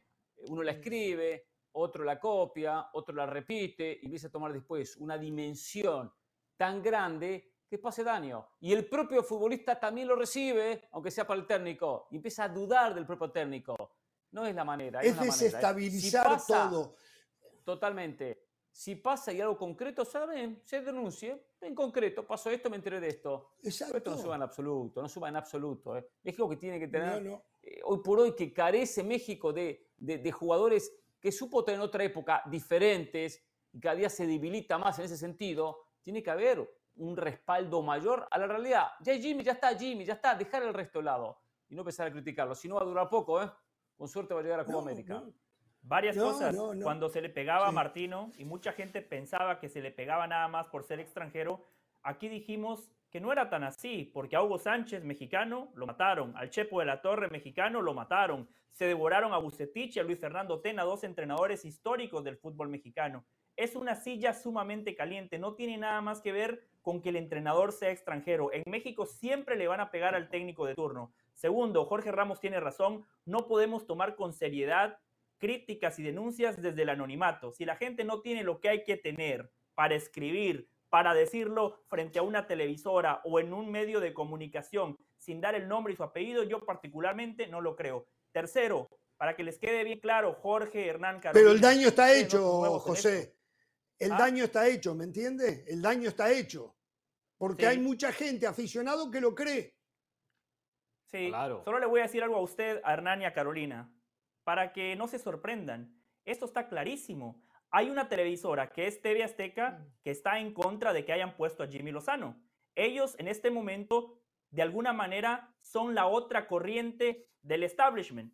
Está la otra que puso al comisionado de la Federación Mexicana de Fútbol que prácticamente, como viene siendo a lo largo de la historia, fue empleado de Televisa. Esto siempre ha pasado en el fútbol mexicano intereses que no tienen absolutamente nada que ver con el fútbol. Seguramente esa corriente que hoy filtra ese tipo de denuncias sobre el Jimmy Lozano es la corriente que hoy no está de acuerdo con las decisiones que toma Juan Carlos Rodríguez. Mm. Siempre eh, eh, está dividido el país futbolístico en México y no hay una convicción de un apoyo, de un apoyo incondicional, eh, porque recién se jugó un partido y ya empiezan a ver este tipo de rumores que no contribuyen nada. Se le puede criticar, y perdón si me ven mirando para el costado, pero es que estoy viendo a Ecuador con Uruguay, pero no contribuye en nada, no apoya en nada la crítica al desarrollo y a la mejoría de la selección. Tenía que decirlo, cada cual hace el periodismo como quiere. Eh, eso que ponen nombretes a los jugadores, todo lo agarran para la jarana, para reírse de ellos, eh, no ayuda en nada. Van a ser anfitriones del Mundial y la verdad, reitero lo que dije ayer, me preocupa México. Y ahora le agrego esto, que México, porque aparte está esa idea que no son porristas, que no pueden ser porristas, pero sí pueden ser detractores, sí pueden ser eh, eh, la ruina de un proyecto que habrá que ver si va por el camino correcto o no. O sea, no hay que ser porrista, pero tampoco hay que ser dañino. Hay que ser dañino por ser dañino. Eso, eso es lo que yo quería decir. Bueno. Yo lo que no he escuchado nada de crítica, absolutamente nada, a, los dirigentes. Eh, hay países donde el dirigente se maneja de tal manera con los medios que nunca es criticado, y hasta maneja algunos medios. En Argentina pasaba, ¿eh? Eh, cuando en la época de Julio Humberto Grondona podían criticar árbitros, a técnicos, a jugadores, pero nunca dirigentes. Pero acá lo que no, no escucho en absoluto la crítica al dirigente en los proyectos con los clubes, que es donde se forman los jugadores, donde nacen los jugadores, donde transita el futbolista por fuerzas básicas, divisiones inferiores, o como quiera llamarlo, para después sí darle materia prima al técnico principal. Hoy hay una carencia de jugadores. Hoy, hoy no aparecen jugadores diferentes y ha ido disminuyendo año tras año, paulatinamente, lentamente. Pero no escucho cero crítica a ese tema. Y nadie aborda ese tema de la, de, la, de la formación del futbolista. Si no hay futbolista en materia prima, es imposible después prevalecer en el área, sacar diferencias. Y nadie termina tocando ese tema. Siempre hay que buscar en la misma. El técnico, y después cuestiones con jugadores y ya está. Eso es muy cierto. el único problema... al fútbol. Sí, perdón, José. No, no, yo estoy de acuerdo con Hernán, eh, pero a esta dirigencia todavía es muy temprano para pegarles porque lastimosamente ellos heredaron contratos ya firmados. Fíjese que la producción esta mañana nos daba un gran dato, un gran dato. Igual, perdón, México en Estados Unidos. ¿Cómo? Yo digo, en los clubes, ¿eh? La dirigencia ah. no tiene la culpa si los clubes no formaron jugadores, si Pumas, Cruz Azul, Toluca, América, Chivas no forman la cantidad y calidad de jugadores que necesita la selección de México. Ahí está el problema. No es la bomba Rodríguez. No, no, él, no va a ser el culpable de todo esto, menos Jimmy Lozano. A ellos hay que darle los jugadores, el pool de jugadores, como puede, aparecer ahora Cortizo, Huerto o, o, los que fuesen, en mayor cantidad. Por eso digo, la crítica es al dirigente del club. Ahí está donde hay que enfocarse, a Monterrey, a Tigres y a cada uno de los equipos de la primera división. Perdón. Cuando hicieron la presentación, cuando Ibar Cisniega hizo la presentación, justamente dijimos eso, Hernán, que dentro de todos los puntos en esos PowerPoints, en ningún momento hablaron de la formación de futbolistas. Pero es cierto lo que usted dice, pero yo también lo quería llevar a la federación. O sea, hoy no podemos todavía criticar a esta federación, porque lo decía Jorge, Jimmy Lozano ha dirigido un partido. Jimmy Lozano chapó. El tipo llegó Copa Oro, eh. Dejen de joder, sin tiempo, Copa Oro, eh. ¿Cómo? Sí, bueno, dirigió toda Copa Oro, termine con un partido. ¿no? Tomo como punto de partida ¿eh? esto yo. No, no, no, no. no, la Copa Oro hay que, hay que meterla, porque no vamos a meter la Copa título. Sí, esa Copa Oro, sí, la dirigió con una convocatoria que él lo armó con poco tiempo de trabajo, cuatro días antes del debut. Este fue el primer ensayo y termina siendo un partido amistoso, tampoco es para matarlo. Primer partido de Jimmy Lozano con esta nueva dirigencia, que por cierto la producción nos decía, México ha jugado 15 partidos en Estados Unidos en lo que va de este año 2023. Una locura. ¿Y, cuál fue realmente un rival que uno dice, ah, perfecto, vamos a ver cómo le va a México contra este rival de calidad? La Copa Oro, Estados Unidos un equipo B.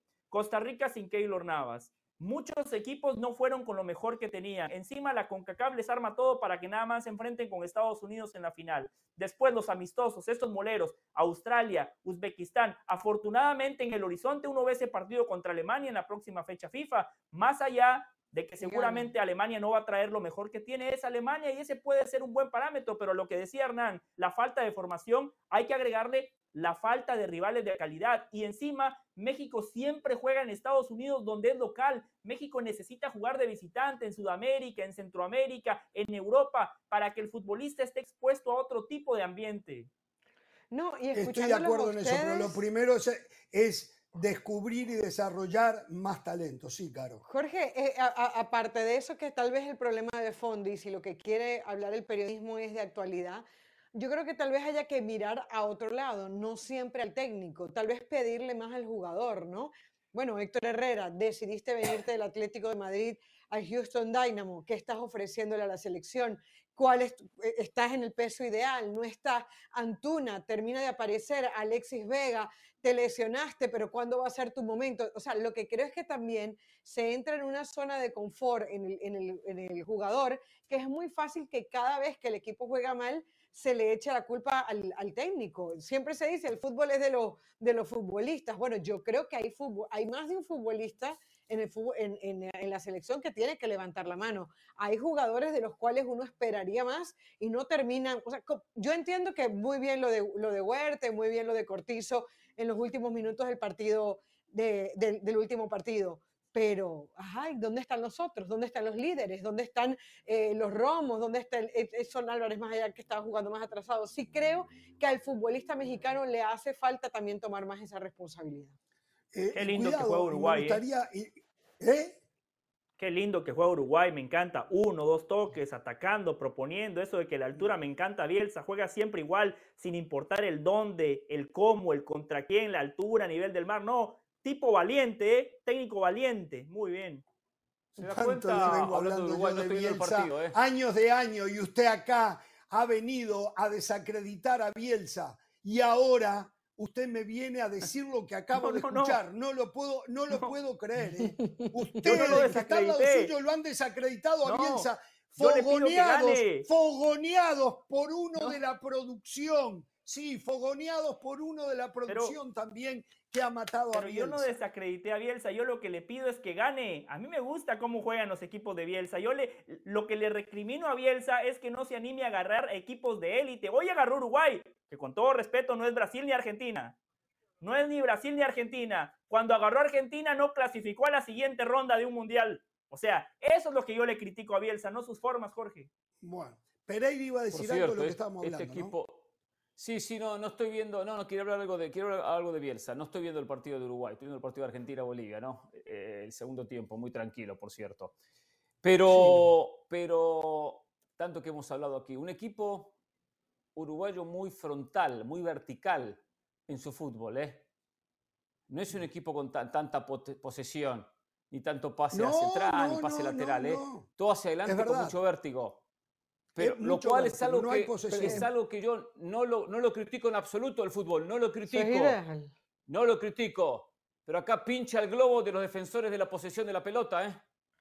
Acá tengo la pelota y voy a hacer daño. La posesión, la posesión es otra forma de atacar con la posesión. Ah, otra forma. a mí me ah, gusta. otra forma. Ah, nunca, perfecto. Nunca bien, Bielsa fue de mucha Aprendió posesión. que es otra forma. ¿eh? Nunca Bielsa fue de mucha posesión. No, no, y toda la vida defendía a Bielsa. si lo está diciendo por un defensor de la posesión de la pelota como usted un defensor de la posición, como usted. Me gusta. Yo soy una defensora del ataque, por si acaso. Yo soy una defensora del ataque constante. Del ataque constante. Todos nos atacan, sea con cuatro poses o con 20 pases. Hay, equipos, hay equipos que pueden tener mucha posesión y no atacan. Pero acá estamos hablando de otra cosa. Lo hemos visto. hablando de otra cosa. Bueno, en este caso, si tú llegas constantemente, eh, si tú llegas constantemente, estás dominando el partido. Estás dominando la pelota, independientemente. Llega constantemente. Pero si, tú, si cuando llegas constantemente llegas, ¿en cuántos pases? No, no importa, puede ser cuatro pases, puede ser 20 pases. No, puede ser 20 pases, puede ser cuatro pases. Perfecto, 4-20, listo. Cuando, terminó cuando terminó el ataque, el otro equipo tiene la pelota. Puede llegar en 4 o puede llegar en 20, ¿eh? Puede llegar a 4 o puede llegar en 20. Ahora no importa si eran 4 o 20. Antes importaba y todos querían 20. Todos querían 20. y ahora no importa. Cambian totalmente así, como el viento. No, no, es juguemos para adelante. Su prédica es hay que cuidarse, defenderse y dar la pelota. Vamos a la parte.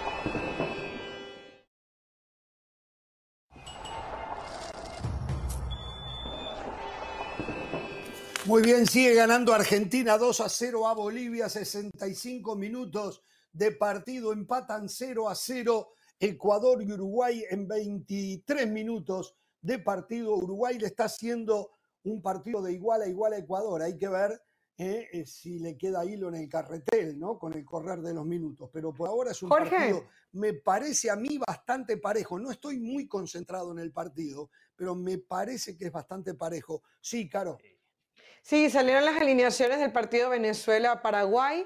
Va a jugar el Bocha Batista con dos puntas, con Joseph Martínez y con Salomón Rondón. Es algo que normalmente no sucede. Por lo general se escoge entre uno y otro. van a ser dos puntas. Y creo yo que cambia, por viendo la alineación, que cambia eh, el sistema, porque normalmente juega con 4-3-3, esto sería un 4-4-2. Y eh, Paraguay eh, también ya, ya tiene la alineación, el mejor hombre, Almirón, Diego Gómez, el jugador del Inter de Miami, no llega. Juega Sosa. Diego Gómez no jugó los otros días, lo hizo muy bien. Aunque los, Sosa juega arriba. No, se Sosa juega, Sosa juega. Ese es bueno, ¿eh? Yo no lo conocía, ¿eh? Qué buen delantero ese muchacho, ¿eh? Qué buen delantero. de hecho, Venezuela también tiene un Sosa, Venezuela también tiene un, Sosa, pero es del Emelec, de Emelec de Ecuador y juega también. Ah bueno, Perfecto. En el Monumental David Arellano, ¿dónde es eso? ¿Dónde juegan hoy? En Maturín, en Maturín. En, la Copa América ahí jugó Brasil, si recuerdan en, la Copa América ahí estuvimos Ramos en Maturín, si mal no recuerdo. Ahí jugaba México, creo que, creo que también jugó ahí. Creo que México, Paraguay. jugaron ahí, creo, una goleada. Bueno, de México. No, Paraguay, Paraguay, no, no, Paraguay era en Barinas. Mm. Debo de admitir que ¿dónde fue el partido? puede que esté pasando algo similar a lo que el francotirador denuncia que pasa en la selección mexicana. El productor del programa me puso como condición para no sacarnos del aire que hablemos de Honduras y quiere específica. ¿Cómo? Ahora no, no, no. Que esto es como la CONCACAF. Aquí manda México al volver Mauricio May, eso me dice el productor. Ah, bueno, vamos a la pausa. Volvemos con Mauricio May.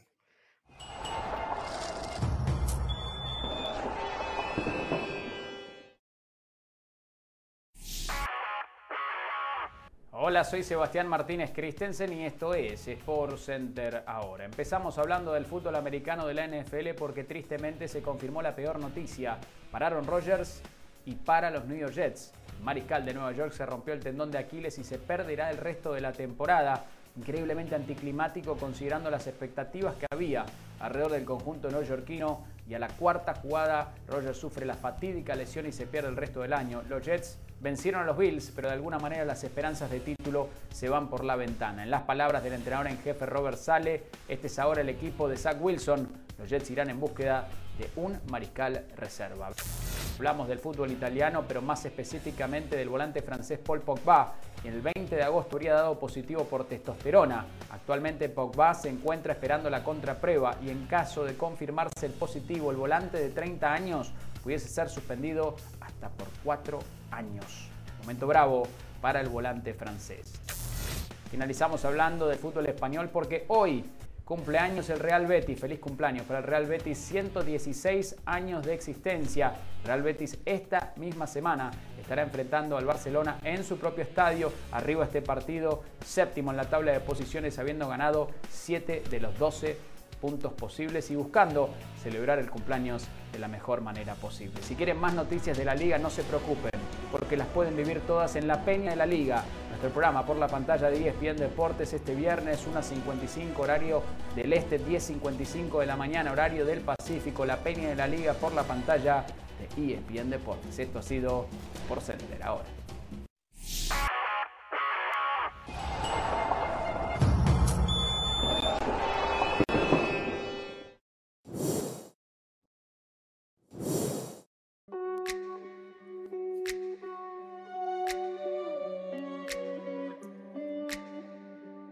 En ese estadio esta noche México estará enfrentando a la selección de Uzbekistán y en ese estadio o en las inmediaciones allí está el señor Mauricio Imay, a quien ya le damos la bienvenida para que nos ponga al día de lo que ha ocurrido en las últimas horas con el equipo del Jimmy Lozano. Mau, el saludo para ti. Danos un panorama de cómo está a esta hora la previa del partido, inclusive el interés, si es tan grande como se suponía que iba a ser. ¿Cómo te va?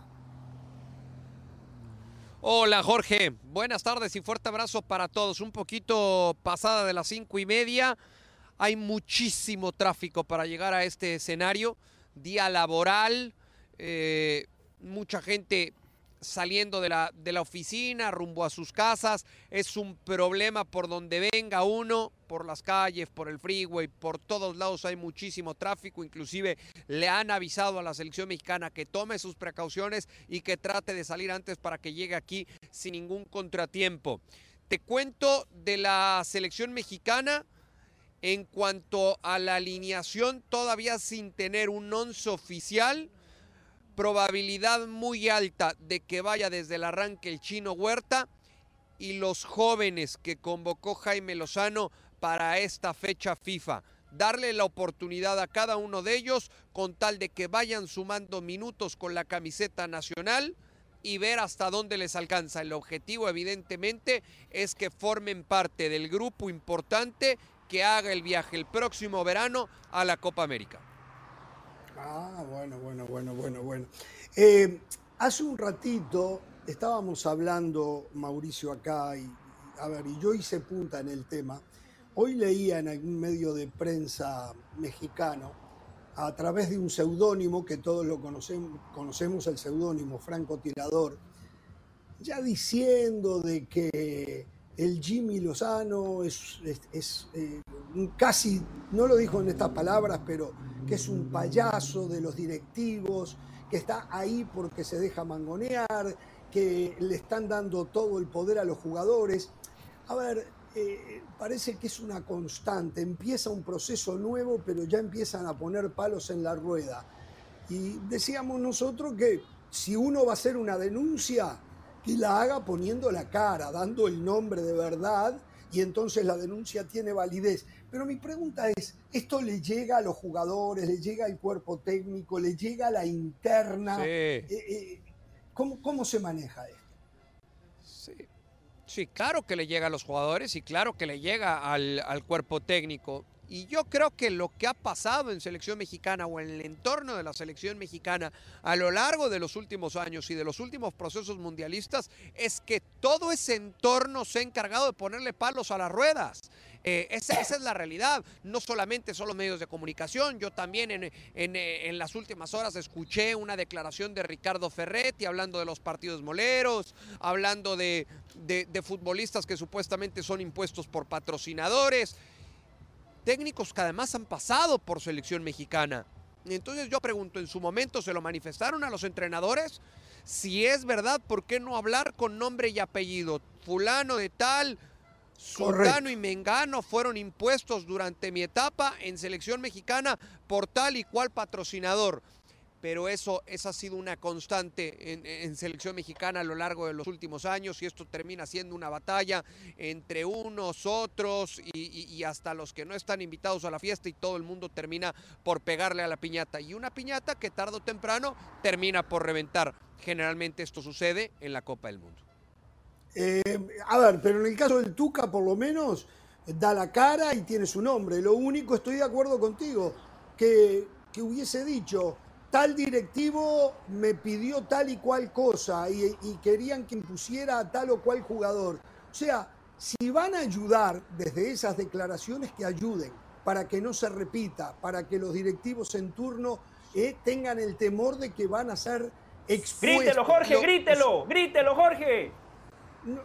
gol de Uruguay, gol de Uruguay. Oh, 1 a 0, gracias del Valle, no lo estaba mirando. Mire, gana Uruguay 1 a 0 en 38 minutos del primer tiempo. ¿Quién hizo el gol? No lo sé todavía, pero bueno, eso me pone contento. Eh, pero volvemos al tema. Eh, me parece que lo hizo Canovio o no. No sé. Sí, me parece que fue Canovio, el carrilero por derecha apareciendo en la zona de 9. Impresionante la movilidad. Un equipo con idea. En tres sesiones de suma ha hecho más que Diego Alonso en todo el Mundial de Qatar. Chapó para Bielsa. Bueno, este, en fin, em, eh, a ver, hay preocupación por la demostración los otros días frente a Uzbekistán, ya se dejó atrás. Eh, hoy es un partido que no hay como ganar, o sea, porque si se pierde es terrible frente a una selección que no existe. Y si se gana no tiene mérito porque le ganaron a alguien que tampoco existe, ¿no? Sí, pero esos son los riesgos, Jorge, siempre con estas, con estas eh, no fechas FIFA, sino yo diría más con estos compromisos que hay con la empresa que le organiza los partidos a la selección mexicana en Estados Unidos, que generalmente por fecha FIFA te consigue un rival de categoría A y el otro es de categoría B, C o hasta D, como el caso de hoy la selección de Uzbekistán. Evidentemente no le va a exigir lo que en su momento sí le exigió a Australia el pasado sábado en la ciudad de Dallas. Eso está muy claro. Y más que haya preocupación, el cuerpo técnico se enfocó mucho en lo que se dejó de hacer a lo largo de los primeros 45 minutos. Después fue buena la capacidad de reacción, pero son conscientes que durante el primer tiempo la selección mexicana dejó de hacer mucho. Eh, Hernán, adelante usted. Mauricio, el saludo. A ver, ¿y cómo está la gente? Eh, especialmente en Atlanta, el mexicano, empieza a creerle a la selección por lo que fue Copa Oro, lo que fue el título, por la llegada de Jimmy. Eh, o sigue todavía con esa herida eh, posterior a lo que fue Qatar 2022? Mira, estamos justo en la banqueta contraria por donde va todo el, aficionado. Pero a ver, a, ver, si logro que venga uno para tener de viva voz lo que, lo que sienten. El aficionado hoy, hoy está satisfecho primero por el entrenador, y así te lo dice lo, que, lo que Jaime Lozano le refrescó a la selección mexicana. Después por lo que se consiguió en Copa Oro. Cuánto dure esa buena relación entre entrenador, aficionado, entre selección y aficionado, bueno, seguramente será hasta que venga un tropiezo fuerte. Pero hoy eh, eh, el aficionado está mucho más ilusionado de lo que lo estaba al final del proceso anterior. Ojo, hoy la entrada no superará los 30 mil aficionados. Y esto tiene que ver más con el día laboral y con el rival. Hoy también alguien me decía en el hotel, un partido contra Uzbekistán en martes a las 8 de la noche en el Estadio Azteca, ¿cuántos aficionados irían? Y es una realidad. Difícilmente llegarían 15 mil aficionados al Estadio Azteca. Acá boletos de 120, 200 dólares y van a meter fácilmente 30 mil aficionados. Cualquier otro estadio sería una muy buena entrada. Lozano refrescó al tri, me quedo con esa muy buena frase de, Mauricio Imay. Eh, Mauricio, desde lo futbolístico, ya en este primer partido de Jimmy Lozano con una convocatoria donde sí pudimos ver la mano del técnico, ¿en qué notó la diferencia principal entre el equipo que vimos en una Copa Oro y ese equipo que vimos contra Australia? Sí. A ver, en que, en que en el primer tiempo se defendió mal y que lo que se generó no fue bien aprovechado o no se generó con la claridad suficiente para hacerle mayor daño a la, selección de Australia. Voy a hablar aquí con dos aficionados, pásenle, traes el número 4, ¿por Rafa Márquez o por Edson Álvarez? Edson Álvarez. Edson Álvarez, muy bien. ¿Cómo te llamas? Omar, Omar, Zamudio. A ver, Omar, eh, ¿cuánto pagaste primero por tu boleto? Eh, fue un precio de 96 dólares. 96 dólares. El más, digamos, más accesible. Uno de los más accesibles. ¿Estás ilusionado con esta selección? Honestamente no. No. No. ¿Por? Por la intensidad con la que juegan, eh, la falta de jugadores que no han sido convocados, que se merecen un, digamos, un puesto. Pero, pues, siempre hay que, hay que apoyar, ¿no? Porque pues, nuestro país, estamos fuera de él cada que vienen pues nos llama mucho la atención. Estén como estén, desgraciadamente pues, lo seguimos apoyando. ¿Cómo calificas a Jaime Lozano como técnico de selección? Pues siento que falta mucho para todavía dar una, digamos, bueno, para mí una crítica, este, pues sí, una, una crítica, ¿no? Pero pues me, me, gusta que es un director mexicano y siente los colores, eso es lo que importa y... Es justo, es justo lo que estamos platicando aquí en Jorge Ramos y su banda que ha venido a refrescar Jaime Lozano y que por lo menos le ha despertado la ilusión a ustedes como, como aficionados, sobre todo por, por ser mexicano. Déjame platico también con... Pregúntele si son? Jorge Ramos Amigos, hermanos, amigos, amigos. ¿Ustedes ven Jorge Ramos y su banda? Sí, fútbol picante. Muy bien. Nos gusta mucho. Muy bien. A ver, pásale, ¿cómo te llamas? Pásale, pásale. Luis. Luis. Luis, eh, ¿a qué equipo le vas? vete, vete, no muerdo, no muerdo, vete. Al Cruz Azul. A Cruz Azul. Ok, eh, ¿tú, ¿tú tampoco vienes con la emoción de ver a la selección mexicana como tu amigo?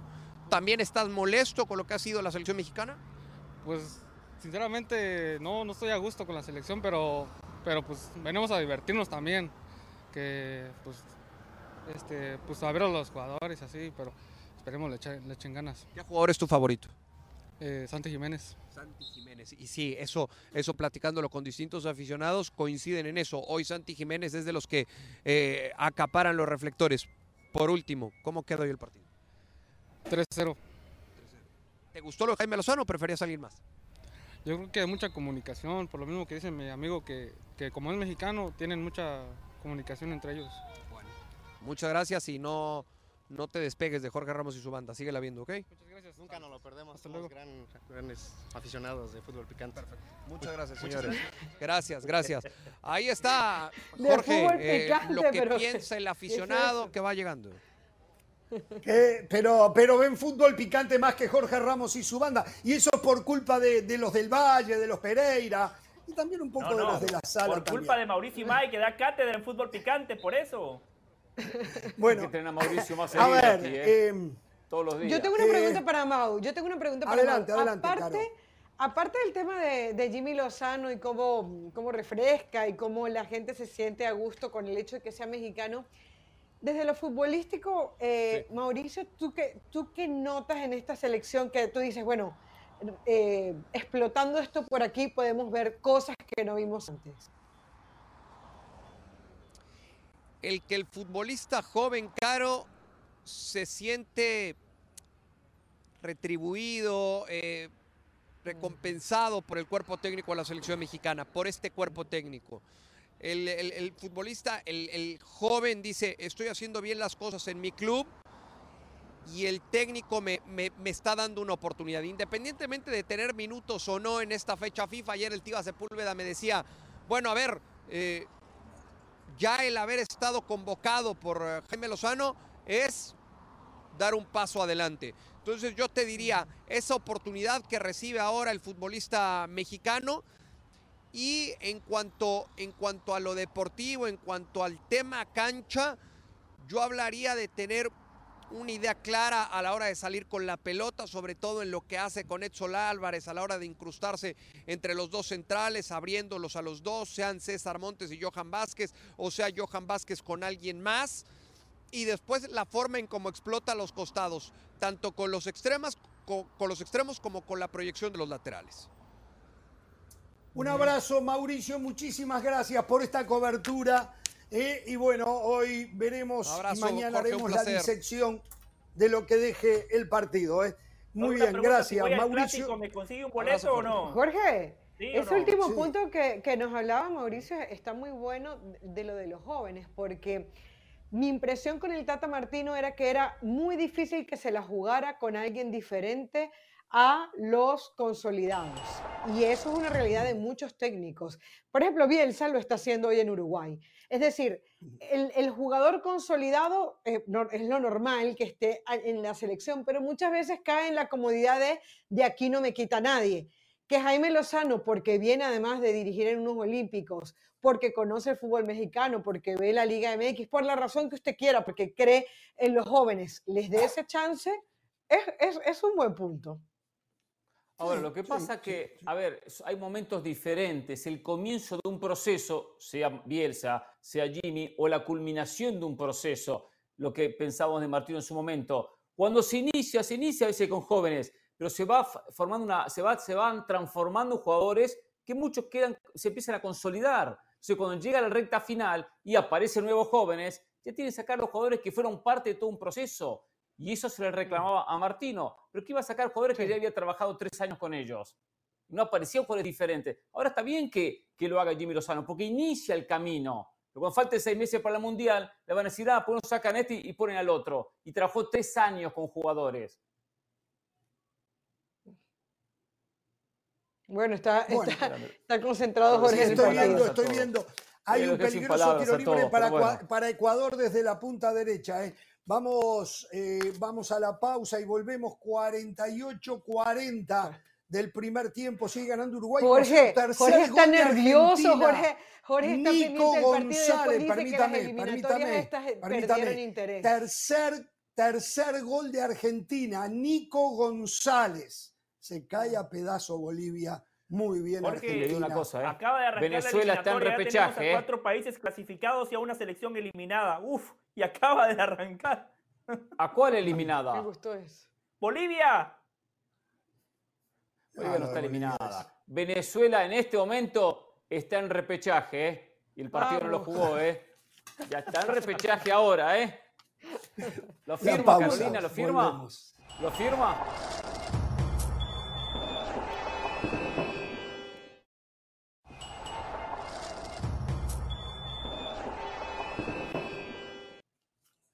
Y en el epílogo del primer tiempo, perdón, antes de ir con esto, ¿no?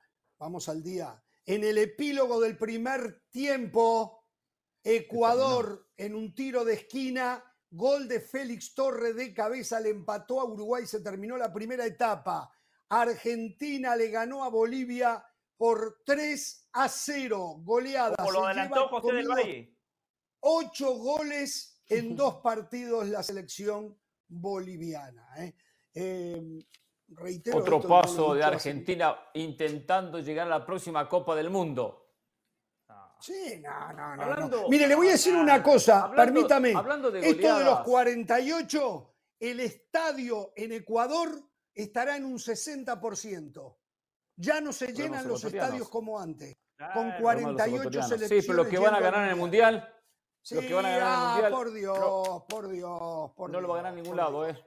Por cierto, la selección que hoy le costó mucho ganar es a España, ¿eh? 6 a 0 a Chipre. Ha ganado 7 a 1 a Georgia y ahora 6 a 0 a Chipre. Europea. Una máquina España, ¿eh? 13 goles en dos partidos. Eliminatoria para la Eurocopa, ¿no? Eliminatoria para la Eurocopa, pero bueno. Europa, 13 goles en dos partidos, ¿eh? Total lo de España, ¿eh? Una máquina. España, ya ¿eh? está en la Eurocopa. Se dice y no pasa nada. Una cosa no va de la mano con la otra o una cosa no está en contra de la otra. Se dice y no pasa nada.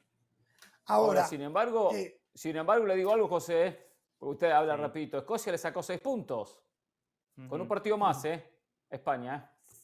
Sí, pero ahora clasifican 24. España ya está en la Eurocopa, Hernán. Almuerzo para 50. Le apuesto un almuerzo para 50. No, no, tenemos tiempo ya hoy, pero uh, tomándolo con seriedad el tema. Cuando yo le dije la UEFA tiene, ¿eh? Arrugó. La UEFA tiene, tiene un problema similar a la CONCACAF. Hay muy poquitas selecciones competentes. No, no. No, compadre, no, con ¿qué está diciendo? No, no, ¿Qué no, disparate no, no, no, no, no. Pero la UEFA tiene selecciones top. A ver y selecciones de segunda sí, cinco, línea de categoría. Cinco, seis, cinco, seis, cinco, seis. ¿Cuántas tiene con CACAF? Tiene tres. el punto. Tiene tres. ¿Cuántas la UEFA? ¿Cuántas son con No, a ver, a ver, a ver. Del nivel de España, Inglaterra, Italia, Alemania, Francia, de ese, de ese nivel, con CACAF no tiene ninguna. Después ah, pasamos al segundo nivel. No, él se refiere a la competencia entre ellos. Yo creo que es muy fácil. Yo me refiero a la competencia interna entre ellos. Yo me refiero a la competencia interna entre ellos. No la hay. Se inventaron la Nations League. Por eso se, inventaron la Nations League. La competencia es la Eurocopa. No la, competencia es la Eurocopa. Tiene el mismo problema la UEFA que la CONCACAF. La UEFA tiene el mismo problema que CONCACAF. Eh, ahora, esas cinco selecciones son superiores a las mejores de CONCACAF. De acuerdo, pero no hay competencia. Es muy complicado, no hay competencia. ¿Y, y, cómo lo arreglan? No sé. A nivel ah. clubes sí porque tienen la plata y compran.